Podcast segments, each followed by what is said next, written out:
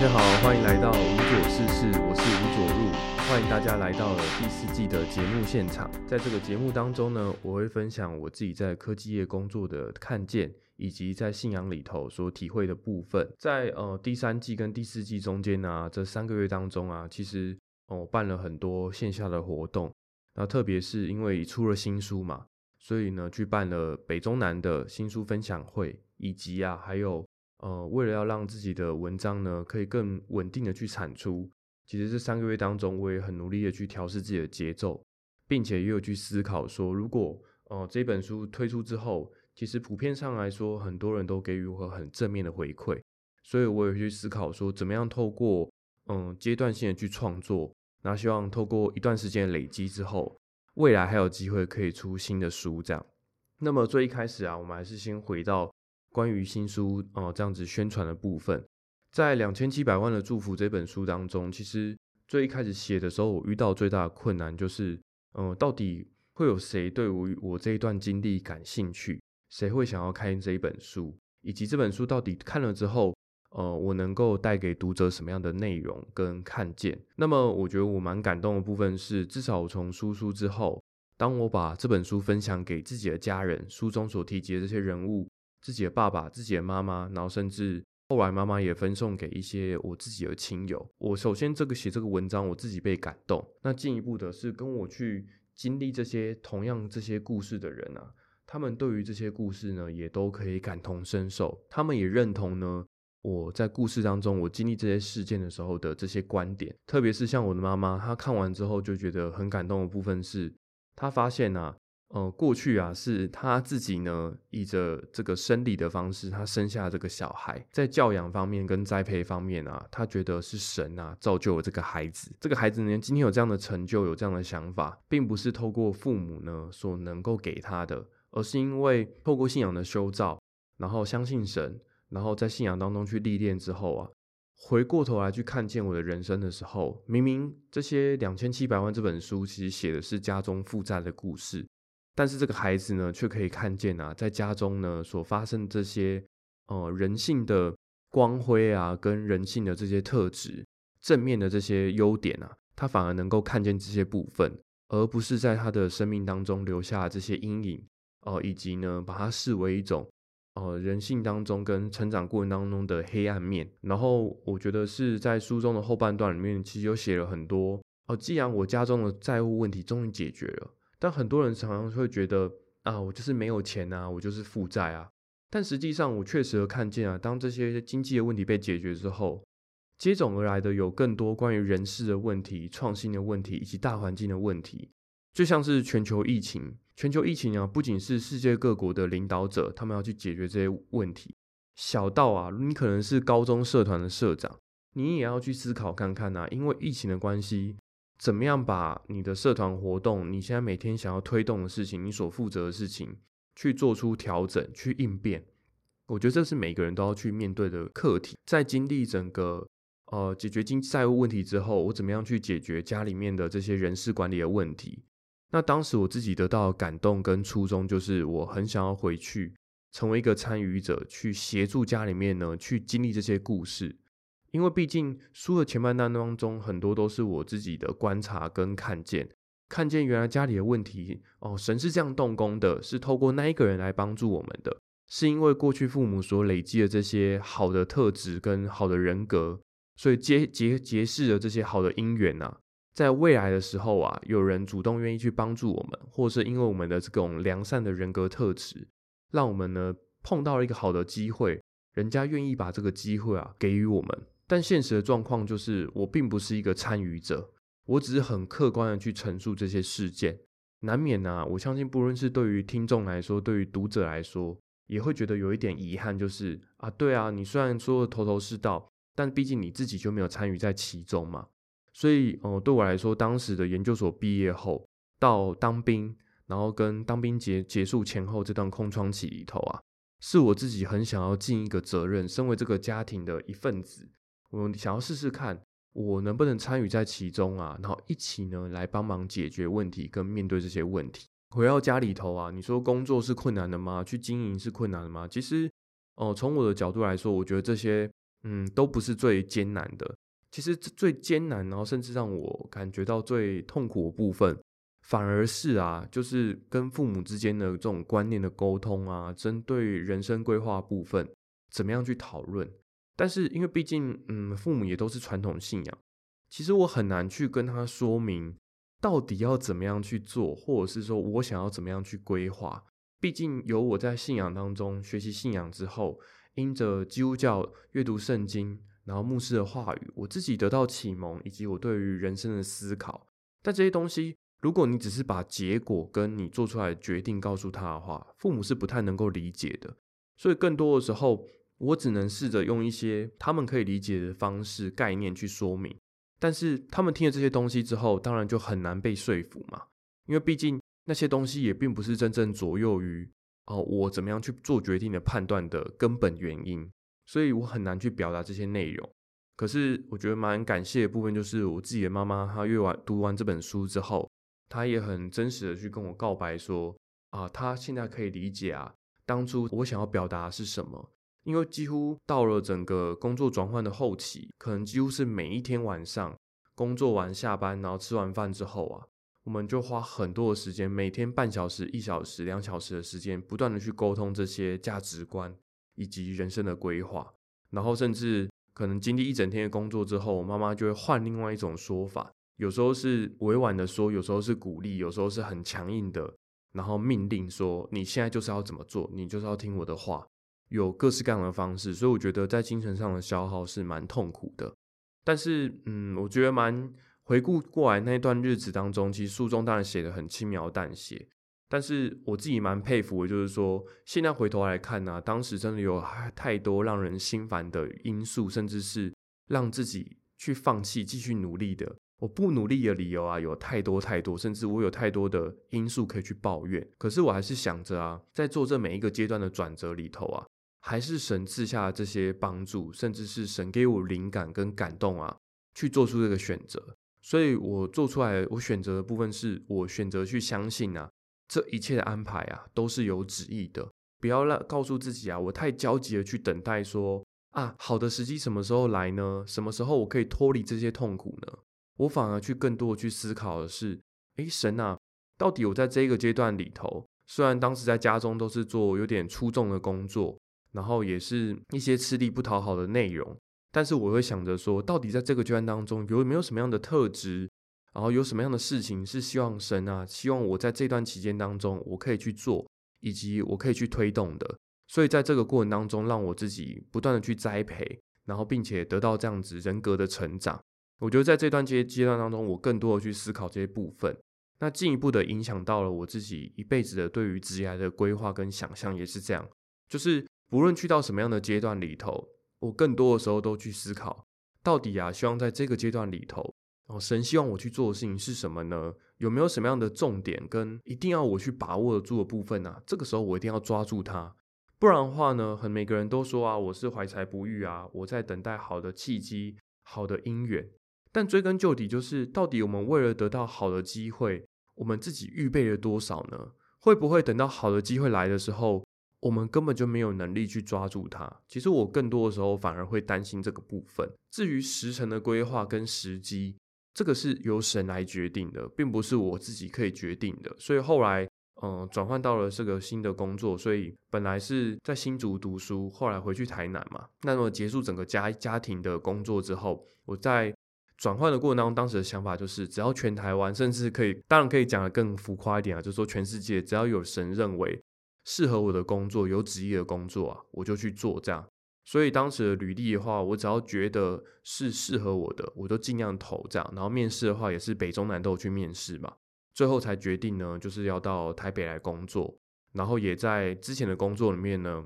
花了两年半的时间去工作这样。那今年的八月啊，就进行了一次工作的转换。但因为这个故事的来龙去脉，其实在布洛格文章里面有跟大家预告嘛。但是因为今天是第四季的第一集，如果要把这个故事讲完的话，我猜可能要花二三十分钟去仔细的去分享，所以这个内容啊，我们就留待呢之后再来分享。那今天这一次的话呢，比较想要分享的一个部分，还是这个关于新书宣传的内容，因为毕竟应该有不少人呢，可能也是因为新书上市，然后开始宣传之后啊，才逐渐到逐渐的呢去认识我的部落格，认识我的写作风格这样。然后也蛮有趣的部分是，蛮多是在推广这本书的过程当中，线下的一些我实际上认识的朋友，他们才在推广这本书的过程当中发现啊啊，原来我就是这个部落格的作者这样。特别蛮有趣的是。哦，因为哦，几年前呢，当时我部落格名称都是取叫做“静静听听安静”嘛，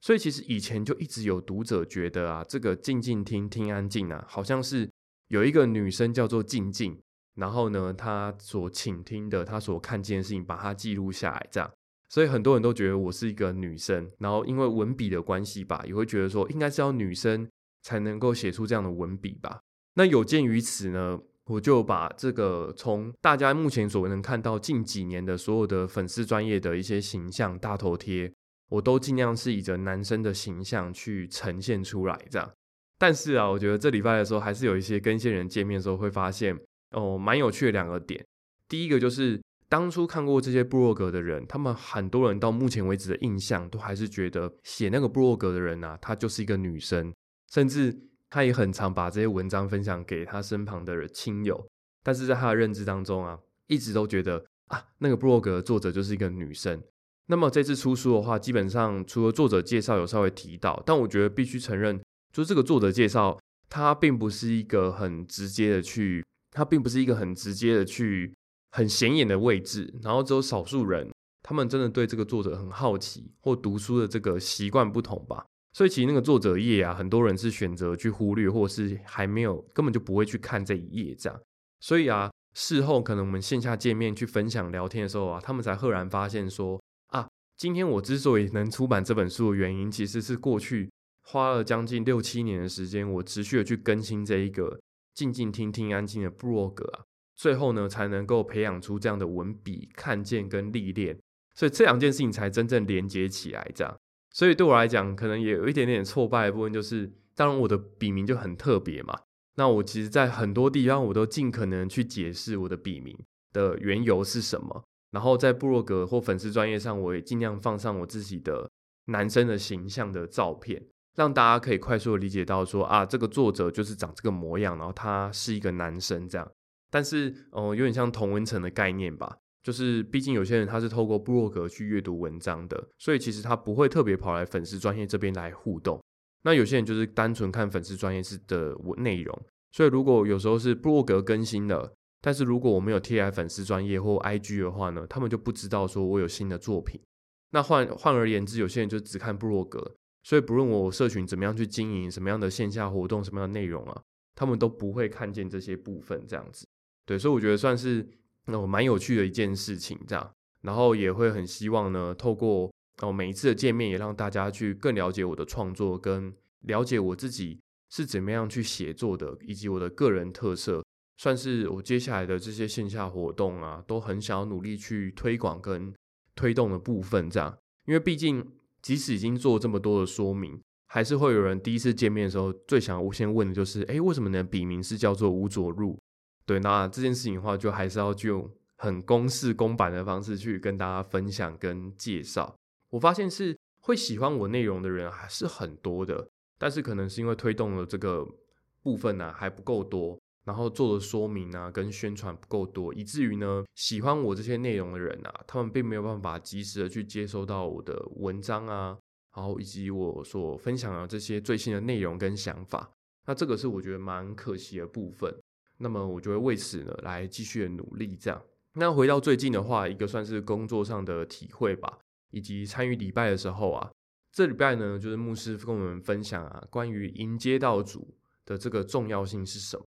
那么引用的这个经文啊，是在马太福音的十章四十节到四十二节。那这边的话呢，我来念一下这个圣经的经文。这个耶稣说啊，人接待你们，就是接待我；接待我，就是接待那差我来的。人因为先知的名接待先知，必得先知所得的赏赐；人因为异人的名接待异人，必得异人所得的赏赐。无论何人因为门徒的名，只把一杯凉水给这小子里的一个喝，我实在告诉你们，这人不能不得赏赐。所以啊，其实讲到了关于迎接的重要性，人们如果能够很好接待主、接待相信主的人，然后跟随主的人啊，也必然呢会得到呢相对应的赏赐跟祝福。但是啊，在这礼拜当中，我们常常讲迎接是什么呢？其实对于已经来到教会，你会到教会坐着听礼拜的人，某种程度上，你就是相信神，就是迎接到主的人。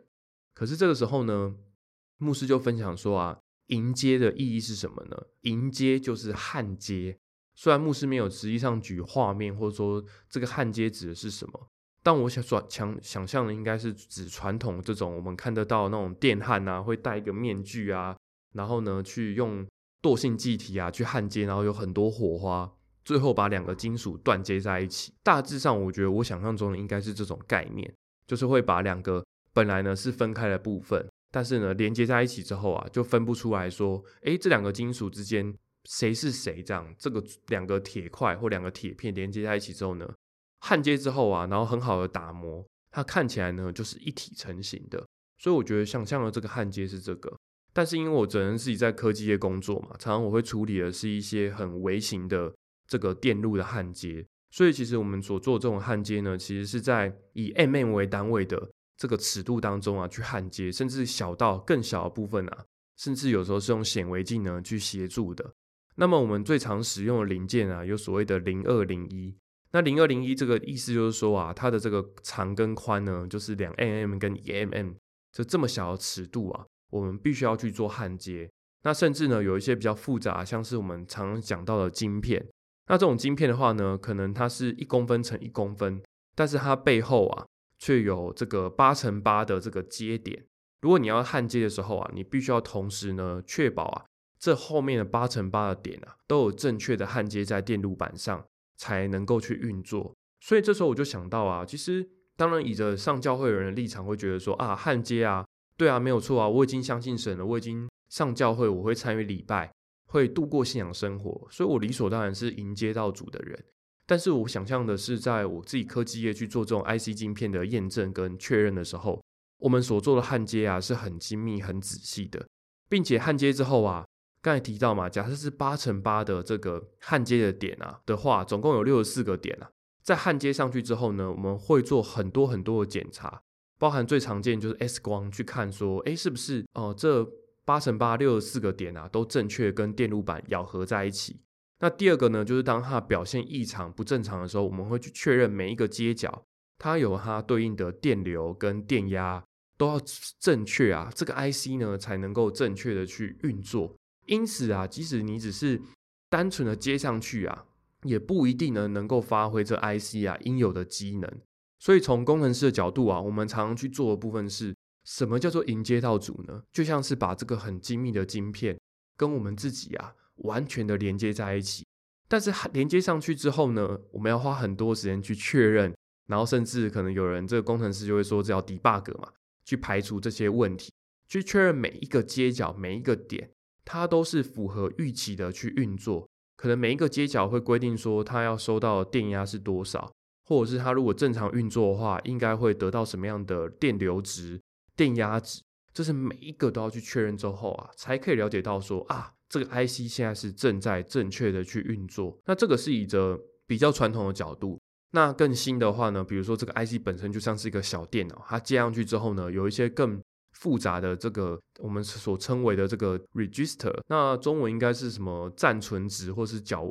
那个位置的的这个数值这样。那有一些更复杂的数值可以去判断这 IC 是不是正常运作。所以这礼拜听到呃牧师所去讲这个关于迎接道主啊，就像是焊接一般的时候，其实我更多的是用自己工作的经验去想象啊，对啊，其实迎接道主并不是说啊我是一个基督徒，我每个礼拜会去做礼拜，这就是迎接道主。而更重要的是，就像是确认这个 IC 是否正确焊接、正确运作一般呐，它有非常非常多的细节，在信仰当中有很多很全面的部分是需要我们花时间呢，逐一的去确认、去了解的。这个啊，我觉得算是这礼拜听了牧师分享的话语之后啊，我自己蛮大的一个感触，就在今天的第四季的第一集啊，来这个分享给大家。那最后也说一个比较好笑，就是因为我们焊接的这个东西都非常的小。甚至呢，有时候我们会焊接一些电线在电路板上去做量测。那这个线啊，都是用非常非常细的铜线。那相当于呢，应该是比头发还要细致，可能就是零点一 mm 的这种粗度的线去焊这样。然后这个焊的时候啊，刚才讲到嘛，这个 IC 可能只有一公分，但是我们要从它旁边假设一口气拉出十条零点一 mm 的线，其实它就需要蛮多时间，甚至因为焊接会有温度嘛，常常你可能焊了五条线，就你焊第六条的时候呢，温度太高，结果呢，你又把前面的这个线啊溶解掉，所以整个场面就变得乱七八糟的。所以，我们同事之间啊，会把这个戏称呢，这个很会焊接的人啊，把它称为呢汉献帝。那这个汉献帝跟历史课本那个汉朝那这个皇帝呢，汉献帝有点不太一样，就是汉献呢是焊接的焊，然后线材的线这样。所以我们就说，哇，这个人呢就是汉献帝，这样就非常的厉害。那厉害程度我们怎么形容呢？就是真正的焊接高手啊，他呢，他焊接的时候啊，不是用焊接这个动作去焊的，而是什么？我们都把它称为啊。真正的汉献帝呢，他的专长啊，就是把东西拿起来跟放下去，所以对他来讲，焊接啊，就是一件非常轻松的事情。就是哦，今天要把这个放上去是好放上去啊，这个要拿起来是拿起来，就他的功力呢是这样的，不拖泥带水，然后非常的干净利落，所以就把这样的人呢，我们在同事之间会把他称为这个汉献帝。那当然有另外一个汉献帝是什么呢？这个应该男生就蛮常知道，就有些人啊，就是汗腺非常的旺盛，随便做一点事情啊，就会非常的疯狂的流汗这样子。对，所以有时候在办公室里面，我会把同时具备这两个特质，汗腺很发达又很会焊接的同事呢，就把它戏称为这个汗腺帝这样。对，所以算是工作时候的一个小小的乐趣。